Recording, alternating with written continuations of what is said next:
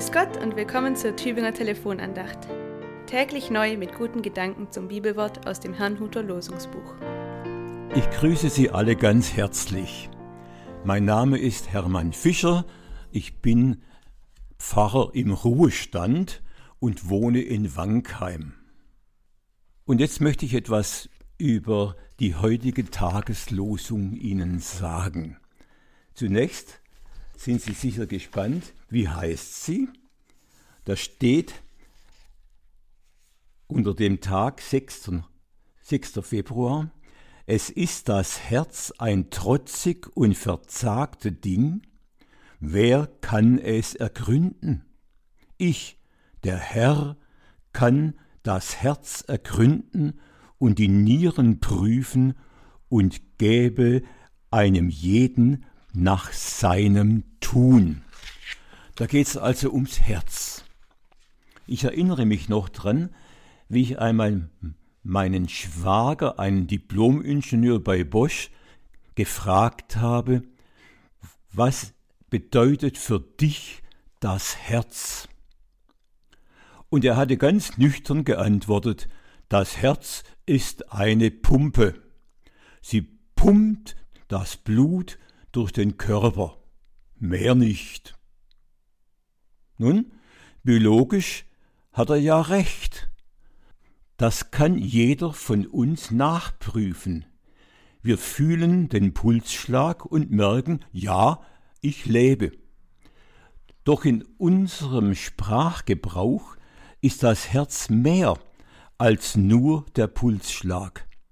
Wir sagen herzlichen Glückwunsch, wenn jemand eine Prüfung bestanden hat oder Geburtstag hat. Und wir freuen uns von Herzen, wenn jemand nach langer Krankheit wieder auf dem Weg der Besserung ist. Und wir wünschen herzliches Beileid, wenn wir jemand kondolieren, weil ein Angehöriger gestorben ist. Aber heute steht als Losungswort etwas über das Herz geschrieben, das uns auf eine ganz andere Fährte lockt.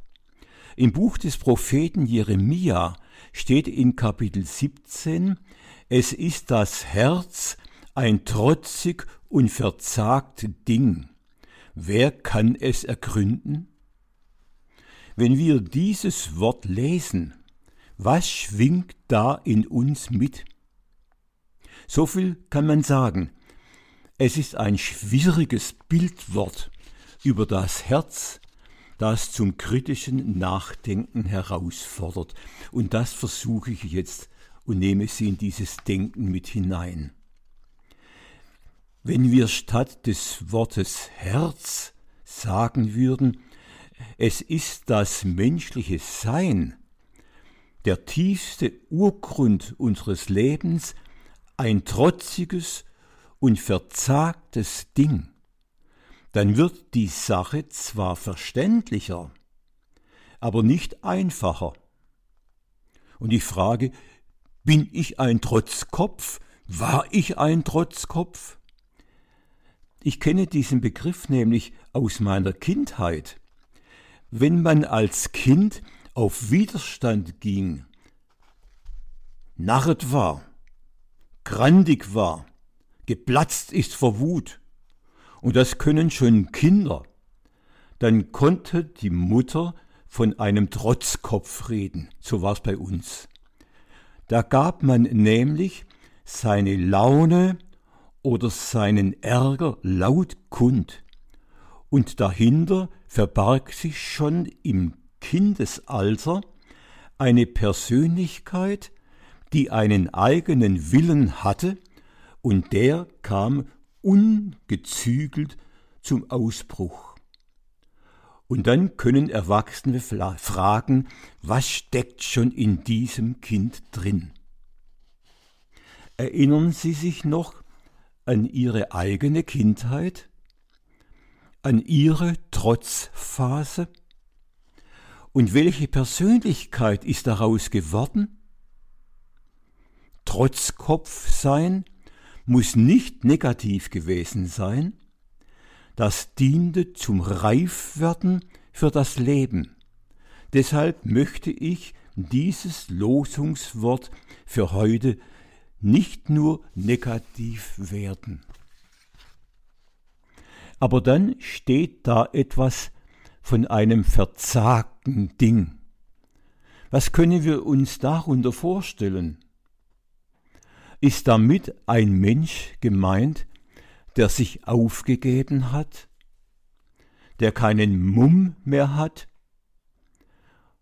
der das Schicksal, den das Schicksal überrollt hat und er alles nur noch negativ sieht? Das persönliche Leben? Negativ. Da gibt es nur noch Rückschläge? Negativ. Der Elan ist weg? Negativ. Man sieht nur noch schwarz? Negativ. Man hat keinen Biss mehr zum Leben. Man gibt sich auf und lässt sich nur noch treiben? Man wird zum Luschi, der keinen Biss mehr hat und lässt sich einfach nur noch gehen. Es ist ein, ein es ist das Herz ein verzagt Ding. Ja, das kennen viele von uns. Sie merken, die heutige Tageslosung ist kein frohmachendes Wort, es zieht nach unten. Aber da wollen wir doch nicht hängen bleiben. Dabei kann es so leicht passieren, dass wir uns selbst fragen, was ist denn nur aus mir geworden?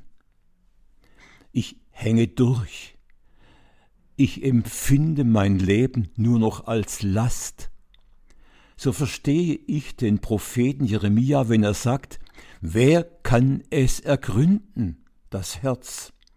Wer kann mir eine Antwort darauf geben, warum, warum ich so down bin, so unten bin, so geschlagen bin, so lustlos? Und jetzt wird es noch problematischer. Plötzlich redet Gott selbst in diesem Wort. Er sagt, ich, der Herr, kann das Herz ergründen und die Nieren prüfen und gäbe einem jeden nach seinem Tun. Ich muss Ihnen ganz ehrlich sagen, wenn dies alles wäre, was wir von Gott wissen, ich bekäme vor diesem Gott Angst.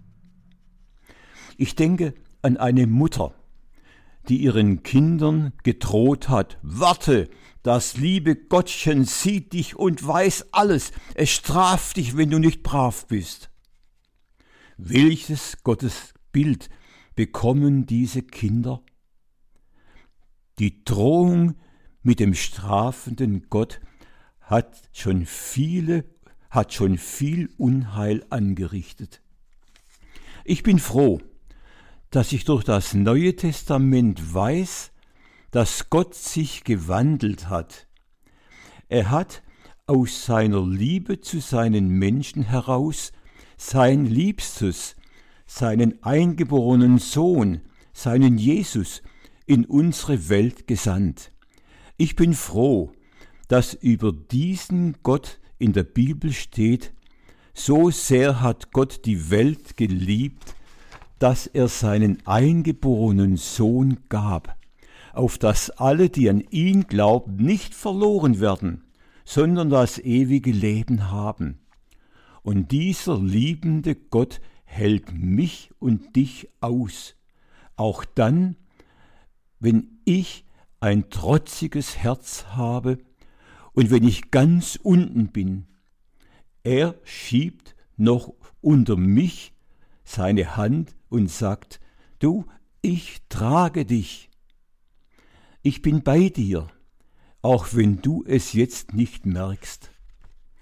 An diesen Gott glaube ich, auf ihn setze ich mein Hoff meine Hoffnung, nicht auf mich, denn ich kenne mich. An ihn glaube ich und lass mir sagen, wer zu mir kommt, den werde ich nicht hinausstoßen. Ich wünsche, dass alle, die jetzt diese Andacht hören, zu ihm kommen, Eine bessere Entscheidung können wir gar nicht fällen.